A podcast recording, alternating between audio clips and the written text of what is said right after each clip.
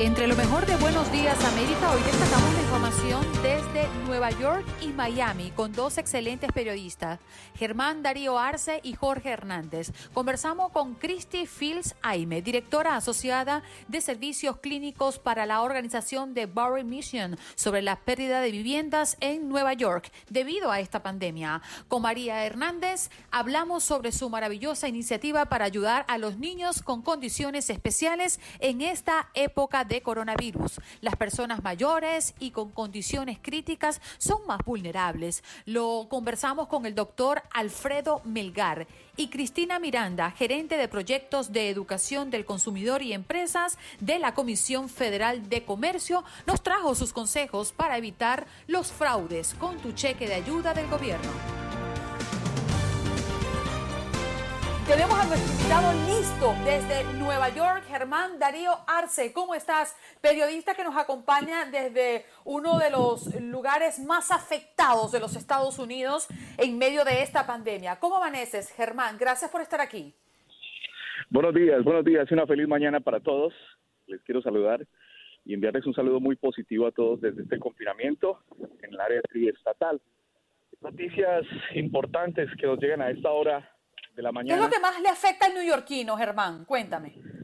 Lo que más le afecta al neoyorquino y por toda esta área, pues, es el confinamiento y la, la, el protocolo que se está llevando o que a veces la gente no lo puede llevar porque a, veces se le olvida, a veces eh, como que no está atento a todos los protocolos de seguridad para, para poder eh, hacer su, su, su vida diaria. Eso es lo que más está afectando y el confinamiento, porque ya hay algunos sectores y algunos eh, locales comerciales donde ya se pueden abrir lentamente con todos los protocolos de seguridad, pero aún las personas aún no hemos entendido lo que trae consecuencias, lo que lleva la consecuencia de no protegernos, de no estar protegidos con la bioseguridad, con el tapabocas, con lavarnos las manos y estar a distancia de las personas que nos están acompañando. A ver, eh, eh, Germán, pero ¿hay más personas que se cuidan o son menos las personas que toman las medidas en Nueva eh, York? hay, hay, muchas personas que se cuidan, pero hay otras que, no lo hacen tanto, que creen que, es un juego lo que está ocurriendo. Y, y yo me pregunto y le hago esa pregunta a las personas que nos están escuchando en todo el área. Eh, ¿de, qué ¿de qué sirve que una persona se cuide si los demás no lo estamos haciendo, no lo están haciendo? Eh, es muy importante que tengan en cuenta eso, que, seamos conscientes de, la pandemia, de lo que está ocurriendo y que tomemos medidas no solamente para nosotros, sino para cuidar a los demás, a nuestras familias, a nuestros hijos. Eso es lo más importante. Por ejemplo, mira, en el, en el Bajo Manhattan abrieron este fin de semana algunos bares y muchas personas eh, se encontraron comprando bebidas y socializando dentro y fuera de los de los establecimientos. El alcalde Vinicius eh, dijo que no se encontraba muy contento con lo que estaba sucediendo y de seguir así eh, iba a tener que llegar a, cerrar eh, los establecimientos por tiempo indefinido. El alcalde de Nueva York, Di Blasio, dijo no a la apertura de las playas también para este fin de semana del Memorial Day, pero el gobernador Cuomo dijo que sí, y ahí está ese gran debate. Eh, las personas eh, ven que el alcalde dice que no, pero el gobernador dice que sí. Entonces, eh, imagínense ustedes, por ejemplo, en el área de New Jersey, ya las playas se abrieron. en New Jersey ya abrieron las playas, mucha gente está tomando el sol, pero se está prohibiendo, oído para la gente que este fin de semana, como va a estar calientito, eh, tengan mucha precaución porque se va a prohibir nadar, hacer deportes, hacer actividades en grupos y también eh, se abrieron las iglesias en New Jersey en horario limitado. Tengan, mucho esto en cuenta. Usted puede ir a, las, a las iglesias a orar, pero va a tener que hacerlo en silencio y algo pues que esto jamás pensábamos que iba a suceder, pero el mundo está cambiando y hay que tomar medidas. Todas las personas con sus respectivas mascarillas y máscaras para los que vayan a ir a, a, las iglesias. No van a tener las fuentes de agua bendita, van a estar vacías y no tendrán, escuchen bien, párroco. Se van a tener vigilancia de la iglesia por el distanciamiento social. Eso es lo más difícil en estos momentos que hay que aceptar. Wow. Ahora, también tengo entendido que ayer eh, los residentes de New Jersey eh, van a, bueno, recibieron ayer por orden del gobernador Phil Murphy una orden ejecutiva que permite que más áreas recreativas reinicien sus operaciones a partir del 22 de mayo. ¿Cuáles son esas áreas recreativas que próximamente van a abrir en New Jersey? Bueno, van a estar abiertos los parques, van a, van a tener restricciones los parques. La gente tiene que estar muy pendiente cuando se vaya a tomar esta, esta decisión eh, hace mucho énfasis a el protocolo de seguridad, a que cuando salgan con sus familias, por favor, tengan eh, grupos y no estén dispersos y si lo van a estar, pues que tengan eh, el distanciamiento. Muchos parques en Nueva York también son visitados por muchas personas. Debido a esto se han tomado acciones. Uno de ellos tuvieron que ver con marcar círculos en el césped, en el pasto, para asegurar el distanciamiento social. Eh, recordemos que eh, estas medidas ayudarán muchísimo para que así lentamente vayamos a tener una vida, si se puede llamar, normal. Claro. A ver, eh, Germán, nos, llama mucho la atención la conducta, ¿no? Porque sabemos también que, por ejemplo, eh, en un estado como Nueva York o como New Jersey, que han sido uno de los más afectados en todo el país, han vivido más de cerca la tragedia, ¿no? Y, y quizás han tocado a su puerta mucho más que a muchos de nosotros que estamos en estados menos afectados. Pero esto ha invitado a reflexionar a la comunidad o por el contrario crees que no hemos aprendido mucho de esta eh, lección que nos ha dado la vida? Bueno, yo creo que, hay muchas personas que la, la vida los ha golpeado de una manera, como dices tú, bastante dura, porque hay gente que ha perdido familias, pero hay gente que, que, en sus casas siguen eh, llevando una vida supuestamente normal. Mire, en las estadísticas que arroja hoy eh, es que hay 1.5 millones de contagios y 90 mil personas que han perdido la vida en los Estados Unidos. Entonces, eh, el llamado desde, desde aquí es para que la gente tome conciencia, para que la gente eh, vaya enfocándose en que si va a salir, tiene que ser con todas las medidas de precaución, con todo el protocolo, con todas las medidas sanitarias, para que podamos tener una vida eh, lentamente normal y que empiece todo esto pues a pasar esta gran pesadilla que está viviendo todo el planeta.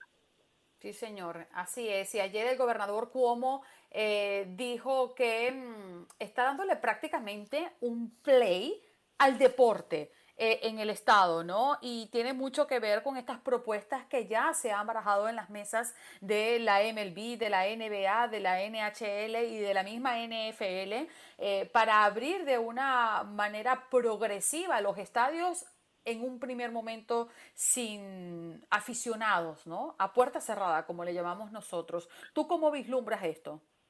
Bueno, hay que, hay que, hay que estar muy atentos a esto porque así lo confirmó como que está alentando a los equipos deportivos a que planifiquen su reapertura. Esto sí, eh, tiene que ser muy importante. No haber público en los escenarios, los juegos podrían ser televisados para que la gente pues esté en su casa masivamente y esté disfrutando del deporte que más les gusta en todo el estado de Nueva York y toda el área triestatal. Van a ayudar a las grandes eh, franquicias deportivas, como ya lo dijiste, el hockey, el baloncesto, el béisbol, el fútbol americano, y esto también se está empleando no solamente en toda esta área de los Estados Unidos, sino que también en otros en otras partes del mundo. Ya vemos que en la Bundesliga en Alemania ya arranca este fin de semana el fútbol eh, y ese es una, una buena medida, una buena, un buen termómetro para ver qué, qué pasa con los deportes en el mundo.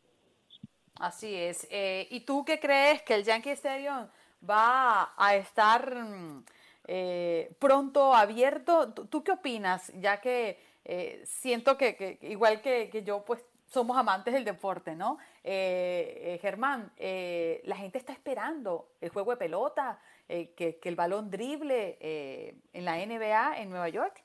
Claro que sí, la gente está a la expectativa y yo creo que es muy factible que con todos los protocolos que se van a utilizar, con todas las medidas eh, posibles, pues vayamos de nuevamente a, ver la pelota caliente, vamos a ver los juegos de la NBA, pero es como digo, lentamente, pero sí, nuestros hispanos y la gente en, en esta área está esperando activamente que se reanuden los juegos. Eso sería una gran aliciente para todas las personas que necesitamos de una u otra manera esparcir nuestra, nuestro, nuestro entretenimiento.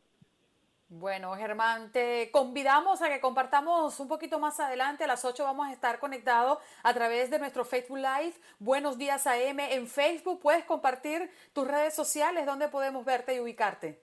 Claro que sí, eh, con mucho gusto, arroba Germán Darío Arce, ahí me ubican en Instagram y en Facebook y estaré muy complacido y muy, muy contento de estar compartiendo esta mañana bastante especial. Además, amanecimos con un cielo despejado, una muy buena temperatura y los invitamos a todos para que tengan una mañana bastante positiva y que le echemos ganas porque esto es de todos. Muy amables. Bien, muchísimas gracias a ti, Germán, por estar con nosotros.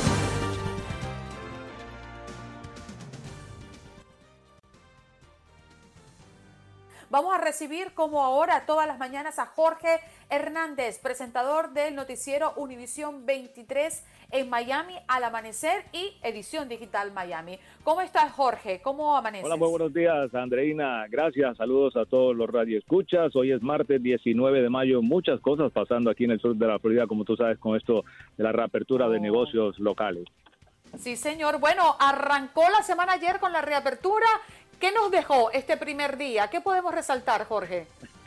Lo que pudimos resaltar fue la poca afluencia de las personas hasta ahora en los negocios. Obviamente muchas personas todavía protegiendo en casita, muchos no están listos para salir a la calle.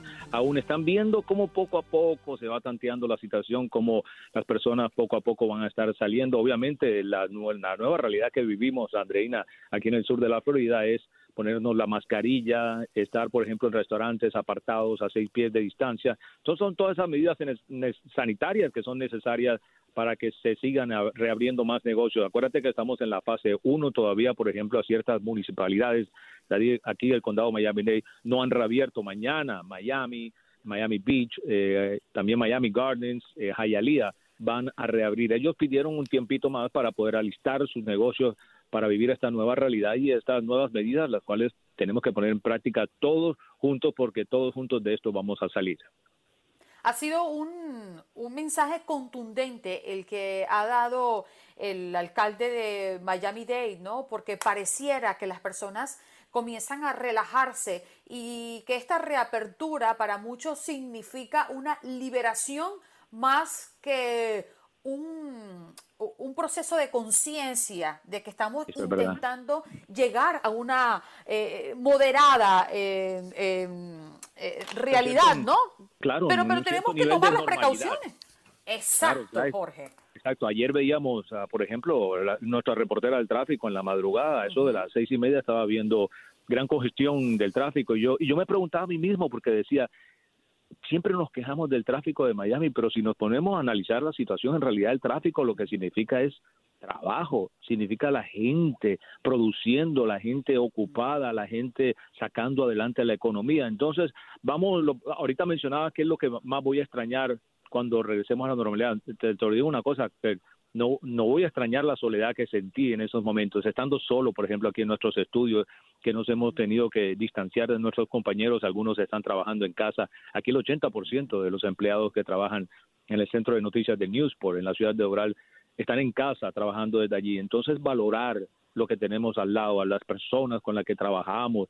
Aunque nuevos estudios indican que la producción aumenta cuando estás en casa, pero para mí, estando en casa, a mí no me gustó en particular, no me concentraba en casa. Entonces, la nueva realidad. Y yo creo que a medida que estamos viendo que están bajando los casos, van a pasar a esta nueva fase de apertura, la apertura número dos en todos nuestros condados. Ya tú sabes que, como había anunciado el gobernador también en los callos de la Florida. Muchas personas estaban esperando, por ejemplo, para pasear Andreina, personas que tienen casas de vacaciones o les gusta viajar a, a, Cayo Hueso, a Key West, como se le conoce por aquí, y no han podido hacerlo. Precisamente el condado Monroe ya anunció que planifica reabrir este importante sector de los callos de la Florida, el condado Monroe, a partir del próximo lunes primero de junio. Lo interesante aquí es que para ayudar a los negocios aceptaron ya una ocupación de hasta el 50%.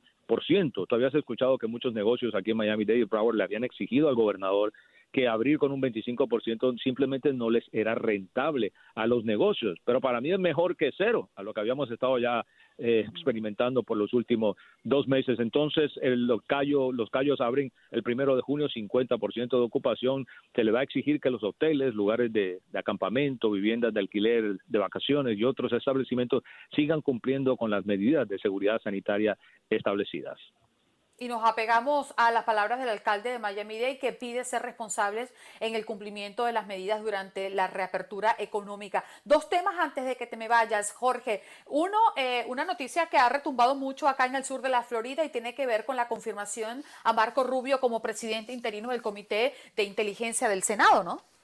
Sí, señor, eso lo estábamos comentando hoy en las noticias temprano porque el senador republicano reveló este lunes a través de un comunicado que precisamente, como tú dices, se va a desempeñar como presidente interino del Comité de Inteligencia del Senado. Esto después que el del senador, recordemos lo que pasó, Richard Burr se separó de su cargo porque él está enfrentando una investigación federal en estos momentos sobre ciertas operaciones que realizó en la bolsa.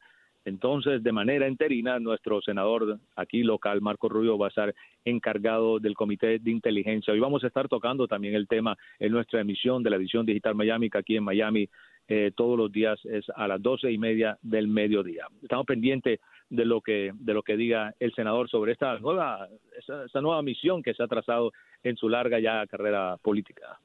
Jorge, un último tema y te dejo ir, te lo prometo. Eh, no, tiene que ver con... tengo todo el día para ti hoy, hoy, todo el tiempo ah. para ti. bueno, muy bien. Eh, una de las máximas preocupaciones de la gente que está acá en el sur de la Florida y en el estado en general es el, la, llegada del dinero del seguro por desempleo. Esto ha sido una gran tragedia, empezando por un sistema que no funciona a plenitud. Pero ¿qué ha pasado a lo largo de los últimos días? ¿Esta situación ha mejorado? ¿La gente está recibiendo su dinero? Es verdad, mira, escucha esto. Te voy a dar dos ejemplos porque qué mejor ejemplo que personas con las que trabajas. El esposo de una de nuestras productoras aplicó para este, este seguro por desempleo en marzo, a finales de marzo. Estamos en mayo 19 y hasta el día de ayer comenzó a recibir este dinero. No solo el dinero de ayuda federal, sino también los 600 dólares semanales que prometió el Estado de la Florida. Entonces, ¿qué es lo que está ocurriendo? Obviamente, muchas personas están haciendo en estos momentos más dinero estando desempleados que en sus trabajos. Precisamente el gobernador ayer decía que muchos de los casos que han sido negados en la página de desempleo de la Florida simplemente porque las personas no estaban aplicando de la manera correcta dio varios ejemplos, personas que no colocan su verdadero número de seguro social, se, se equivocan en un dígito, entonces a esas personas en lo general son a los que les han rechazado su aplicación por desempleo. Eh, algo sumamente controversial porque todos sabemos que al principio la página colapsó, hubo un cambio también en el Departamento de, Ayuda Económica, eh, la cual está dirigido por otra persona hoy en día. Pero lo que sí te puedo decir que este ejemplo local que te estoy dando aquí en Univisión 23 de una compañera de trabajo empezó a llegarle el dinero casi dos meses después de que aplicó. Así que si usted lo tiene que hacer, hágalo ya porque se va a demorar un tiempito en llegar ese dinero. Sí, señor. Bueno, Jorge, gracias por estar conectado con nosotros. Un abrazo y mañana nos reencontramos de nuevo. Aquí surgen noticias a minuto, cada minuto. Pero por supuesto, gracias Andreina y saludos a todos los radioescuchas y feliz día desde Miami. Christy Fields Aime, directora asociada de servicios clínicos para la organización de The Bovary Mission. Ya tenemos el tema en la mesa. ¿Cómo estás, Christy? Gracias por estar con nosotros. Bien, gracias por la invitación. Bueno, casi em, se proyectan que casi un millón de personas podrían perder sus viviendas en Nueva York debido a la crisis de coronavirus. ¿Por qué y en qué están trabajando, Cris? Pues uh, sí, tan pronto como comenzó esta emergencia, vimos nuevas caras en busca de comidas y refugio. Ah, cuando alguien pierde su trabajo, también pueden perder su hogar. La falta de vivienda a menudo sigue al desempleo. Un tercio de las despensas de alimentos están cerradas en la ciudad de Nueva York. El cierre nocturno de las estaciones de metro ha obligado a la gente a buscar otras opciones podríamos ayudar a nuestras personas eh, que no pierdan sus viviendas o que no eh, tengan problemas con el techo donde viven? ¿Cuáles son las ayudas que podemos darles?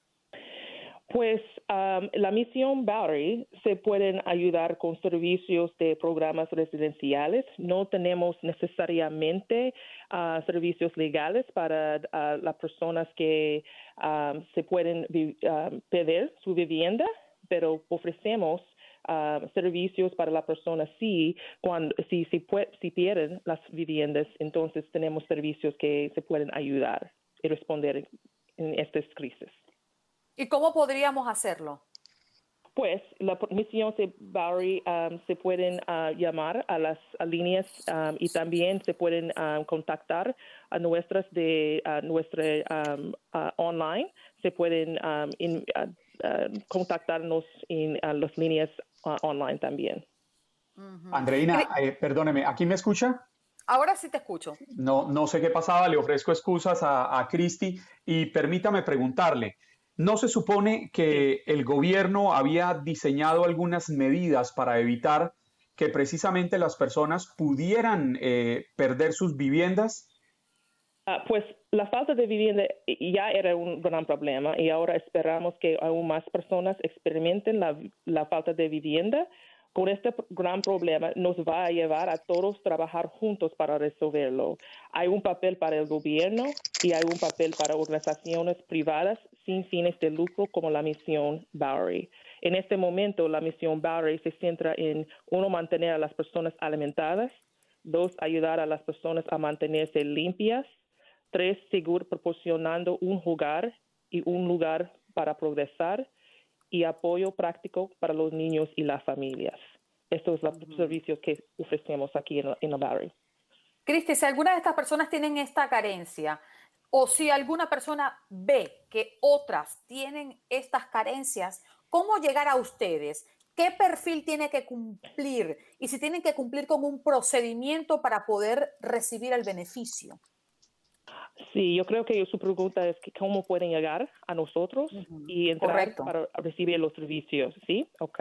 Entonces, se pueden ah, llegar a nuestros ah, servicios. Tenemos un shelters um, en Bowery que está, está alocado en um, 22, 22 7 Bowery. Se puede llegar a recibir alimento si necesitan ayuda otra ayuda se pueden desde este lugar enseñar enseñar a la gente donde se pueden recoger otros servicios. Y desde este lugar también se pueden recibir una cama se pueden recibir estaciones donde se pueden recibir baños y también duchas móviles y ropa nueva para aquellos que hay pocas buenas opciones para mantenerse limpios. Cristi, ¿y qué capacidad tienen para recibir ustedes personas en un momento en el que se cree que van a ser decenas y decenas de miles los que podrían quedar en la calle? Sí, pues cuando los, restaurantes, bibliotecas, centros recreativos cierran, los que no tienen hogar piden lugares para elevar y su genia degrada, degrada rápidamente. Y eh, eh, es que estamos sirviendo las personas que entran a nuestro um, hogar. ¿sí? Ah, la misión se compromete a mantener el hogar abierto para aquellos cuyo hogar es la misión Bowery. Casi 325 hombres y mujeres alojados durante la noche en cinco lugares. Mantenemos nuestros espacios residenciales limpios, socialmente distanciados y vigilados por la salud. Hemos designado áreas de aislamiento para aquellos que están enfermos. No hemos tenido más de cinco clientes aislados en un solo lugar a la vez y afortunadamente hemos evitado cualquier brote de enfermedad. Cristi, me llama mucho la atención escuchándote hablar eh, lo que pueden vivir ustedes en medio de este proceso.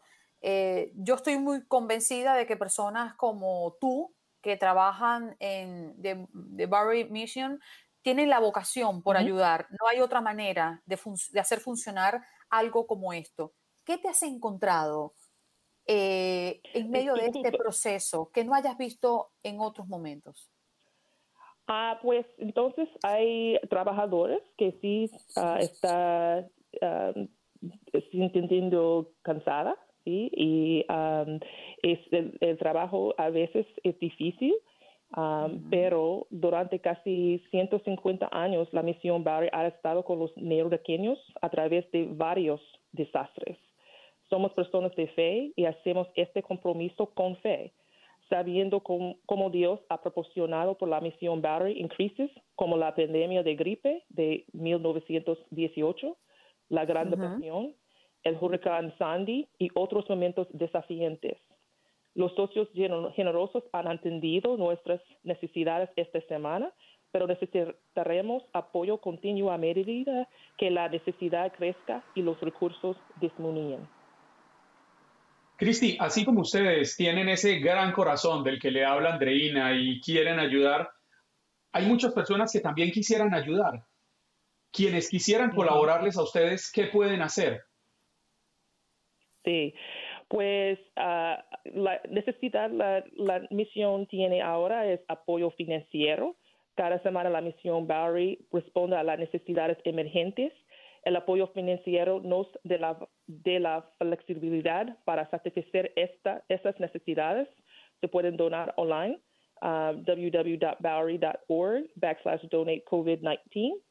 Voluntario, seguimos teniendo oportunidades disponibles para ayudar como empacar y distribuir comidas. Tenemos un montón de precauciones para ah, mantener a todos a salvo. Pueden registrarse en uh, www.bowery.org backslash volunteer. Envía los, los suministros necesarios. Usted puede pedir y enviar suministros directamente a la misión Bowery. Vea nuestras necesidades actuales en www.bowery.org backslash donate goods. Difunda la palabra. Recuerda a la gente lo difícil que es esto para las personas sin jugar, que hay lugares como la Misión Bowery que están proporcionando ayuda crítica y que la Misión Bowery necesita su ayuda. Mm, Cristi, muchísimas gracias por pasar por Buenos Días América. Hoy hemos tocado temas muy sensibles y mm, muy emocionantes cuando vemos que hay personas ayudando en medio de una tragedia como esta. Un abrazo y gracias por estar en Buenos Días América. Muchas gracias un buen día, ¿ok? Bien. Bueno, vámonos a hablar de otro tema un poco más serio porque los mayores de edad están más en riesgo al contraer el COVID-19, al menos eso es lo que reza algunas estadísticas y por ello el cuidado en las casas de reposo o asilo de ancianos eh, deben ser extremos. Un poquito más temprano hablábamos del caso eh, de un lugar específico acá en el, sur de la Florida, eh, Gibbons, que habían contabilizado 22 personas fallecidas, eh, nuestros abuelitos. estando allí en riesgo. Y es por eso que tenemos al doctor Alfredo Melgar, quien tiene pues una experiencia que se va a ser muy enriquecedora para nosotros entender de qué se trata la sensibilidad de nuestros abuelitos en medio de esta pandemia. Doctor, muchas gracias por estar con nosotros. Muy buenos días, muy buenos días Andreina, Juan Carlos y Andrea, muy buenos días a toda América y gracias por traer a, a, la luz este tema tan importante que a mí me preocupaba desde el principio, Andreina. Yo tenía esta como esta visión esta preocupación de aquí en la Florida, porque mi especialidad es medicina interna, pero dirigida a la geriatría, o sea, a las personas mayores, que es una super especialidad. Y visito pues muchos asilos y también casas para cuidados de personas mayores y soy director médico de dos de ellos.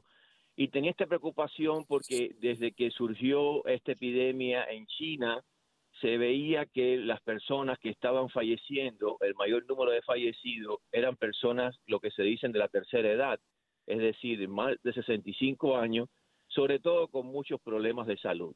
Y aquí en la Florida, pues tenemos el privilegio por el clima, por la temperatura, por la unión de, de culturas y por todo, pues de tener más de 700 asilos de ancianos, más las casas de cuidado, que son aproximadamente 3.000 pero habían varios factores que eran muy eh, frágiles estos lugares.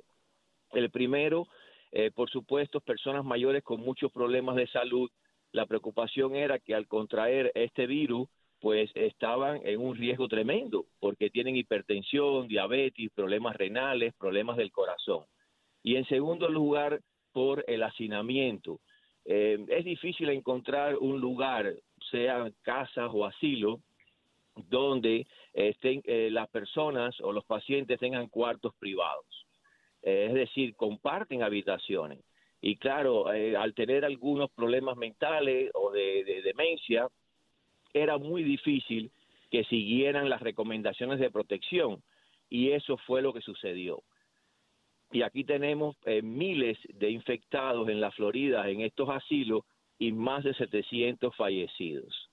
Y yo creo que una pregunta importante, eh, Juan Carlos, Andreina y Andrea, es ¿qué falló? ¿Por qué se infectaron los asilos? Y yo pues siempre respondo, me parecía que había que tener dos, dos factores en cuenta. Primero, evitar por todos los medios que entrara el virus al Estado. Era muy difícil, era muy difícil, sobre todo por los portadores asintomáticos. Pero yo creo que había que, haber sido un poco más drástico, más enérgico en los aeropuertos, en los puertos, en los festivales, en los lugares donde se podría diseminar la infección. Y eso no fue suficientemente enérgico y el virus entró con fuerza aquí en la Florida. Y en segundo lugar, ¿qué pasó en los asilos? Al principio eh, los empleados, las enfermeras, los médicos, los asistentes, no tenían todos los equipos de protección necesarios.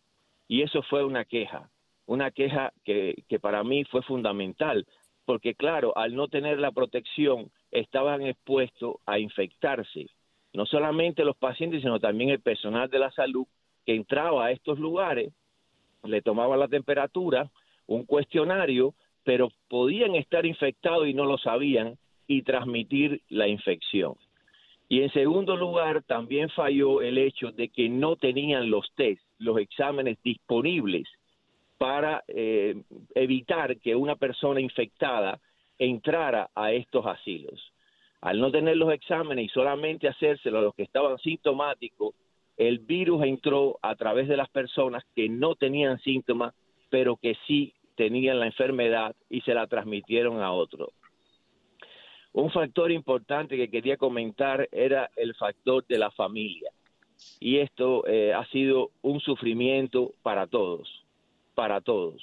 Eh, desde el principio se prohibió que familiares entraran a los asilos, a los hospitales, a cualquier lugar donde hubieran pacientes, pensando que de esta forma se iba a evitar que entrara la infección.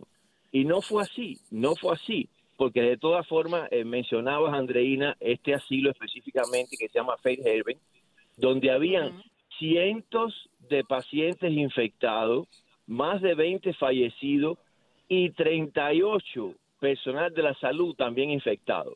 Así que falló, falló también esa, esa restricción que se puso por parte de, del Estado y del gobierno, porque esto fue algo nacional, de que los familiares no pudieran ver a sus pacientes, a sus familiares cuando estaban ingresados, lo cual fue un sufrimiento extra porque muchas de estas familias son fundamentales en el cuidado de los pacientes. Ayudan muchísimo a la, al staff, a las enfermeras con la alimentación, con el cuidado para que no le salgan úlceras y la parte psicológica, o sea, una persona sola en un lugar de esto que no recibe la visita de, algún familiar, no vamos a decir que todo, pero algún familiar que esté con ellos, que lo apoye emocional y afectivamente. O sea, todo esto ha sido un cúmulo de cosas, Juan Carlos. Eh, doctor Melgar, innegablemente cuando nos hablan de coronavirus, la inmensa mayoría pensamos en nuestros padres, en nuestros abuelos, en el riesgo que están corriendo, porque desde, desde un comienzo nos dijeron que ellos eran los más vulnerables y luego se ha ido demostrando que no era tanto, pero siguen estando muy expuestos.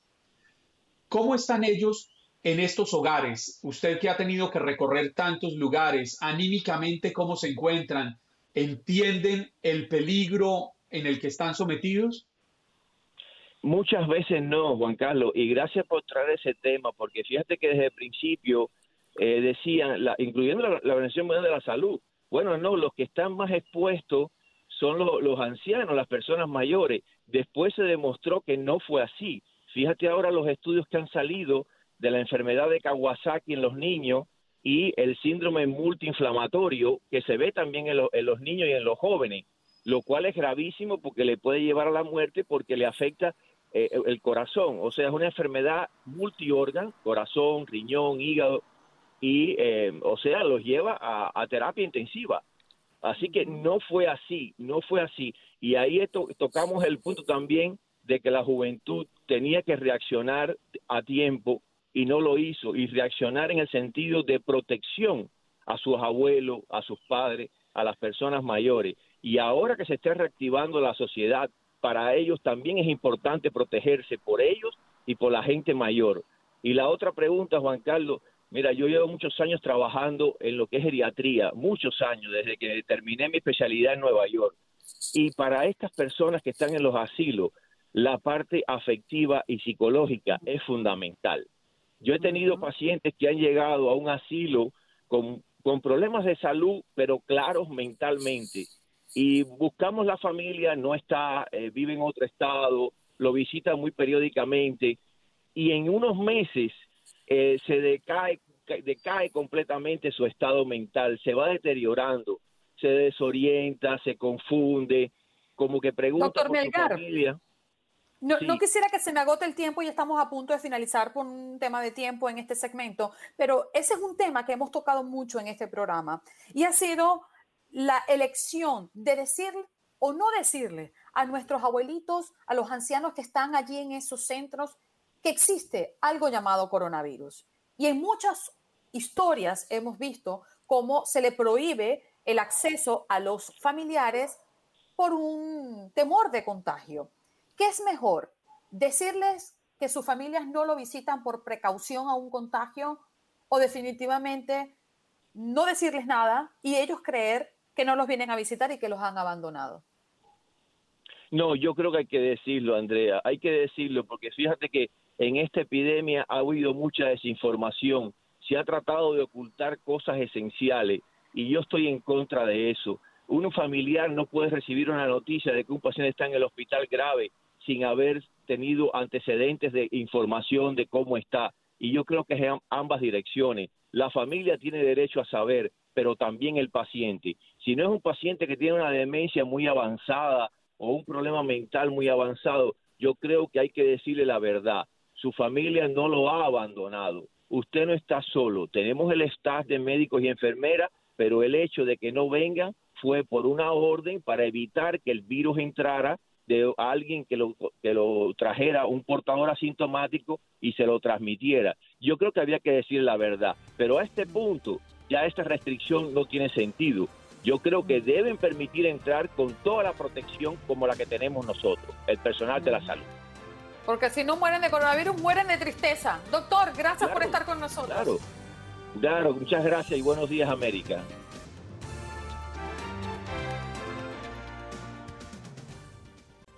Usted yo le garantizo que tiene coequipero.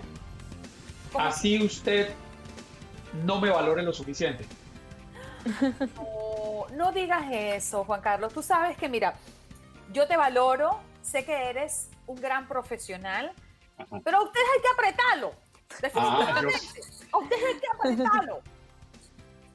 ¿Sabe, sabe que voy, voy a hablar con, la, con nuestra invitada que sigue o sea, tú me quieres cortar.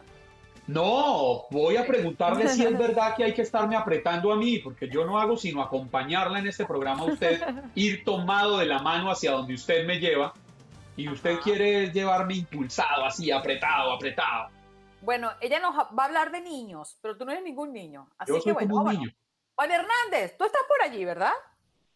Acá estoy, buenos días. bueno, así iniciamos nosotros nuestras entrevistas, un poco locas, ¿no? Y, cuando Juan Carlos pide consejo, pues yo no sé, porque estamos, vamos a hablar ahora de los niños especiales, un tema que a mí me enamora eh, y, me apasiona además, porque he tenido el privilegio, porque yo creo que hay que tener privilegios para involucrarse con este tipo de, iniciativas y hoy nos traes este tema, María Hernández, fundadora de Vela Families, ayuda a niños especiales y los riesgos asociados a la pandemia. ¿Qué es lo primero que debemos pensar cuando miramos a los niños especiales en medio del COVID-19? Gracias por estar aquí. Con muchísimo gusto y mil gracias por la invitación. Es un gustazo estar aquí con ustedes. Y, justo hablando de este privilegio, ¿no? Este tema de trabajar con familias que tienen niños con necesidades especiales y más ahora. Eh, lo que estamos viendo, lo más clave son dos temas. El primero es eh, cómo nuestros niños están aprendiendo, los niños que están en educación especial, ahora que están fuera de la escuela. Es algo muy problemático para muchas familias porque los apoyos de la maestra de educación especial, de los terapistas, de todo el apoyo que tienen en un salón, en una escuela, ahora no lo tienen. Entonces estamos viendo qué va a pasar con estos niños, qué, qué pérdidas van a, van a tener y, y cómo podemos apoyarlos. María, cuando hablamos de niños que requieren una educación especial, lo primero que a mí se me viene a la cabeza son niños con autismo o niños con síndrome de Down, por, por poner dos ejemplos. ¿Quiénes más clasifican en esta, en esta lista? Claro, entonces hay una variedad muy grande. Ese término, como dices tú, de necesidades especiales es como que es una categoría muy grande y dentro de, la elegibilidad en base de, en Estados Unidos hay más de 13 diferentes categorías de niños que califican para ese servicio y es de las edades de 3 a 21 años, ¿no? Entonces, también incluye dislexia, también incluye niños con diferencias en aprendizaje, eh, niños con parálisis cerebral. Entonces, hay muchísima variedad en lo que es ser un niño con una necesidad especial. Y lo que hablamos mucho en Vela es cómo podemos apoyar a los padres para que aprendan muy bien qué necesita su niño con autismo, ¿no? No solo los niños con autismo en general, pero ir a este tema de que cada niño es un individuo al fin del día como nosotros y cómo podemos apoyar sus fortalezas y sus necesidades. Hola María, Ah, perdóname, Andrea. Adelante, Andrea. No, yo quería preguntar, ¿cómo es que le explicas a un niño con necesidades especiales la situación? Porque quizá no es tan fácil para ellos entender que estamos en medio de una pandemia y que tienes que tener ciertas precauciones. ¿Cómo, se los puedes explicar para que lo entiendan de mejor manera y ellos no vivan como una, una crisis con ellos mismos? Claro, claro. Y yendo a, a este tema de que cada niño va a ser supremamente diferente, ¿no? Dependiendo de sus habilidades de comprensión, de expresión, de edad. Lo primero, primero es no ir directamente al niño, pero con la familia, ¿cierto? Entonces es asegurar de que los padres tienen las herramientas de cómo están comunicando lo que está pasando. Eh, no solo muchas veces pues nosotros dependemos de comunicación verbal, pero para muchos niños lo mejor es visual, ¿no? Entonces hay muchos lo que llaman cuentos sociales para explicar, mira, esto sí, esto no, que son las cosas que podemos hacer. Vamos a hacer rutinas diferentes, vamos a tener un sistema de comunicación que es mucho más visual, es mucho más repetitivo para que el niño no esté solo dependiendo de más o menos lo que está entendiendo de comunicación verbal. María, en este, en este universo em, de condiciones con los niños especiales, ¿cuáles son los que son más vulnerables dentro del COVID-19? Entonces, lo que estamos viendo, los niños ahorita que estamos viendo con más, digamos, riesgo de regresión, de pérdidas de habilidades, son esos niños que estaban recibiendo muchos diferentes tipos de apoyo en las escuelas, porque ahorita estamos obviamente en aprendizaje virtual y a distancia, y hay niños que les está yendo muy bien con eso, y otros niños que no, porque requieren Tal vez en la escuela tenían a un ayudante que se sentaba con ellos para ayudar con el trabajo, con participación en el salón y obviamente muchos mamás, papás están trabajando o están ocupados en la casa. Entonces, ahorita el riesgo más alto es para esos niños que tenían un nivel de apoyo más grande en el salón y eso puede ser un niño con autismo, pero tanto también puede ser un niño con síndrome de Down. Es más que nada qué nivel de apoyo tenían en sus servicios de educación especial, porque obviamente la mamá y papá no se pueden volver maestros, terapistas, eh, ayudantes, ¿no? Siguen siendo mamá y papá y están tratando de su mejor manera de hacer ese apoyo ahora que los niños están en la casa. ¿Sabe que a mí, una, una, una duda muy rápidamente, Andreina, estos niños son conscientes de lo que está sucediendo, ellos entienden, perciben la realidad. Hay niños ahorita, eh, volviendo también a, ¿no? Tenemos eh, de uno en cada cinco niños en Estados Unidos tiene una discapacidad, ¿no? Si lo vemos al nivel de educación especial, son como siete millones de niños. Entonces, eh, poder decirte quiénes sí, quiénes no es difícil porque depende de nuevo de esa eh, de la habilidad de ese individuo.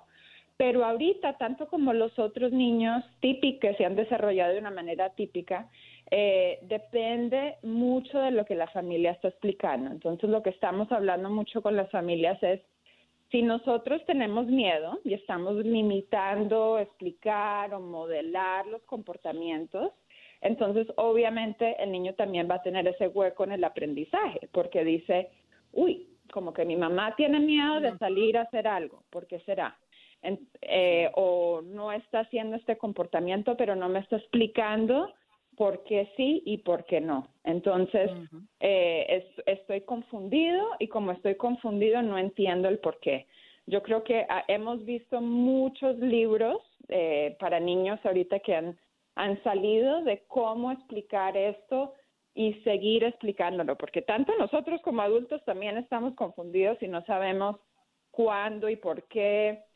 Entonces, la necesidad. Y María, la confusión quizás o la incertidumbre para algunos niños con condiciones eh, es un problema, porque les genera mucha ansiedad. y porque les complica un poco más el, el, comprender y el, y el continuar adelante con, momentos tan complicados como esto. Valoramos enormemente que nos hayas eh, visitado por acá en Buenos Días América. Eh, María, ¿algún contacto donde pueden ponerse a tono contigo a través de esta fundación de Bella Family? Claro que sí, entonces velafamilies.org y ahí tenemos talleres, eh, información gratuita para padres, para que se conecten con nosotros y participen ahorita en talleres virtuales de cómo apoyar a sus hijos, de cómo conseguir pues todo lo mejor que merecen sus niños. Entonces, ahí estamos con muchísimo gusto para apoyarles. Gracias María, te abrazamos y que tengas un feliz día. Lo ¿eh? mismo, lo mismo. Muchas gracias. Que estén bien. Muchas gracias. Nos vamos de inmediato con nuestra próxima invitada. Ella es Cristina Miranda, gerente de proyectos de educación del consumidor y empresas de la Comisión Federal de Comercio. Señora Cristina Miranda, muchas gracias por pasar por Buenos Días América. Bienvenida. Hola, buenos días a todos. Bueno, eh, debemos tener mucho cuidado de ser estafados con el cheque de estímulo por coronavirus. ¿Por qué? ¿Qué está ocurriendo? Hay muchos estafadores ahí que están siguiendo los titulares que, quieren estafar a la gente. Así que sabemos que últimamente han habido mucha información y actualizaciones sobre los pagos del gobierno o lo que les dicen eh, los cheques de estímulo. Así que estoy aquí simplemente para hablar eh, cómo, cómo evitar las estafas relacionadas con esos pagos y todo lo que tiene que saber sobre los pagos de estímulo. Entonces, en resumidas cuentas, ¿cómo pueden estar estafando o intentando estafar a las personas? Bueno, es, eh, tenemos eh, muchas recomendaciones. Nosotros tenemos una página web en la ftc.gov diagonal coronavirus diagonal ES que describe exactamente lo que uno tiene que, saber. Pero hay cuatro recomendaciones que nosotros tenemos ahora mismo y el número uno es para suministrar información al IRS eh, cuando hablamos de estas de estos pagos eh, de estímulo. Eh, usa únicamente el sitio web del IRS, que es irs.gov diagonal coronavirus, y no lo hagas nunca en respuesta, en respuesta a una llamada, mensaje de texto o email o algo que ves a través de los medios sociales. Eh, número dos, el IRS no se comunicará contigo por teléfono más nunca, email, mensaje de texto, mensajes sociales. Eh, para suministrarte información sobre tu pago de estímulo, ni tampoco para pedirte tu número de seguro social o cuenta bancaria, número, número de tarjeta de débito o de beneficios del gobierno. O sea, básicamente información personal o financiera nunca te van a pedir por teléfono ni nada. Eh, cualquiera que lo haga es un estafador que está a la pesca de toda esa información. Eh, número 10, número 3, no tienes que pagar para recibir tu dinero de estímulo. Yo sé que hay muchas personas por ahí que no han recibido el cheque o el depósito directo todavía, pero hay estafadores que están eh, diciendo a las personas que no puede recibir el dinero un poquito más rápido si me paguen algún dinero. Así que cualquier persona que le diga eso es también un estafador. Y también el IRS no, le, no te dirá que deposites tu cheque de estímulo y que le devuelvas una parte del dinero porque te, pagaron más de lo que deberían pagar. Eso es una estafa de cheque falso.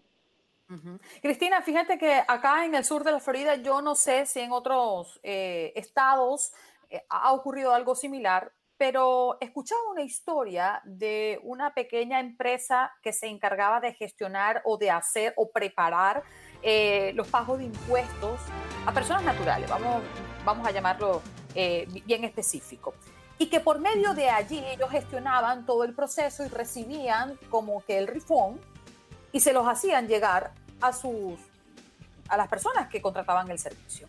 Cuando esto ocurre, del, cuando llega la ayuda federal, parece que el dinero cayó allí, en esa empresa. Y ellos tenían que hacerle la gestión para hacérselo llegar a cada uno de los contribuyentes, pero quitándole un porcentaje de lo que había llegado como ayuda federal. ¿Eso es legal? Eso me parece ilegal, pero hay que hablar directamente con el IRS sobre cualquier cosa así que suceda y hay que reportar también si uno siente que ha sido estafado, a eh, reportar esas estafas a la Comisión Federal de Comercio nosotros en ftc.gov diagonal queja. Pero nuevamente, si no hay que pagar para recibir este dinero, así que si alguien está pidiendo dinero, eh, para conseguir tu pago de estímulo, hay que comunicarse directamente con el IRS a la página eh, donde mencioné, el irs.gov, diagonal coronavirus. Hay mucha información ahí en inglés y en español y, puedes conseguir la respuesta que uno quiere. Cristina, eh, ¿y qué deben hacer las personas que sienten que están siendo estafadas? ¿A quién deben acudir? ¿Qué camino les queda para buscar protección, para proteger un poco ese dinero y esa ayuda que tanta falta les está haciendo precisamente en este momento. Sí, bueno, lo que acabo de mencionar, eh, nosotros, la Comisión Federal de Comercio, somos eh, la agencia de protección del consumidor de los Estados Unidos y no importa quién eres, si has sido estafado o si, si ves un fraude, una estafa, hay que reportar esas estafas y los fraudes a nosotros en ftc.gov diagonal queja. Ahora, no podemos contestar directamente a cada uno de, los reportes, pero sí tenemos investigadores y tenemos abogados eh, leyendo eh, todos los reportes que nosotros recibimos para tratar de lanzar una investigación contra las compañías o los individuos que están cometiendo esos fraudes. Así que nuevamente ftc.gov diagonal queja, pero también infórmate. Eh, tenemos mucha información en inglés y en español sobre los fraudes a través de nuestra página consumidor.ftc.gov y también sobre las estafas de coronavirus es ftc.gov diagonal coronavirus diagonal ES. Ahí tenemos todo relacionado con eh, las estafas de, COVID-19 y también sobre los pagos de estímulo, también las estafas relacionadas con ellos. Eh, Cristina, una de un oyente, ¿hay un número del IRS? Eh, sí, hay un número de IRS y lo más fácil es ir directamente a la página de irs.gov diagonal coronavirus porque tiene la información de contacto ahí eh, si tiene información. Así que no sé el número eh, como tal de ellos porque yo no soy el IRS, pero si, si, si puedes ingresar directamente a la página de ellos, puede conseguir el número de teléfono. Ok, Cristina, y mi duda eh, radica en que lamentablemente me estafaron. ¿Hay un seguro sobre esa estafa? Es decir, se puede encargar el IRS de mm, conseguir ese dinero de vuelta mientras que me llega nuevamente, mm, bueno, no me llega nuevamente, bueno, me había llegado, pero sí me llega el dinero, o sea, ¿hay un seguro en todo esto o no? El que estafaron, estafaron. Si te estafaron, nosotros, la Comisión Federal de Comercio, necesitamos saber sobre esa estafa inmediatamente a través de ftc.gov diagonal queja, pero también deberías contactar al IRS directamente con ellos, llamarlos, ingresar a una página eh, de, a la página del, del IRS y reportar también esa estafa directamente a ellos, porque es posible que ellos sí pueden parar algo eh, y posiblemente trazar ese dinero para devolver una cantidad, pero no hay ninguna promesa. Hay que hablar directamente con ellos. Vamos a despedir a nuestra invitada, además agradeciendo enormemente que pases por aquí, porque primero lo que más nos duele es nuestro dinerito, ¿verdad, Cristina? Y por otra parte, que otro venga a gozar de lo que nos pertenece a nosotros. Gracias por venir a dar estos consejos y alertar a toda nuestra comunidad. Muchísimas gracias a todos. Buen día. Cristina Miranda, gerente de proyectos de educación del consumidor y empresas de la Comisión Federal de Comercio. Has escuchado el podcast de Buenos Días América. Gracias por preferirnos y no olvides compartirlo.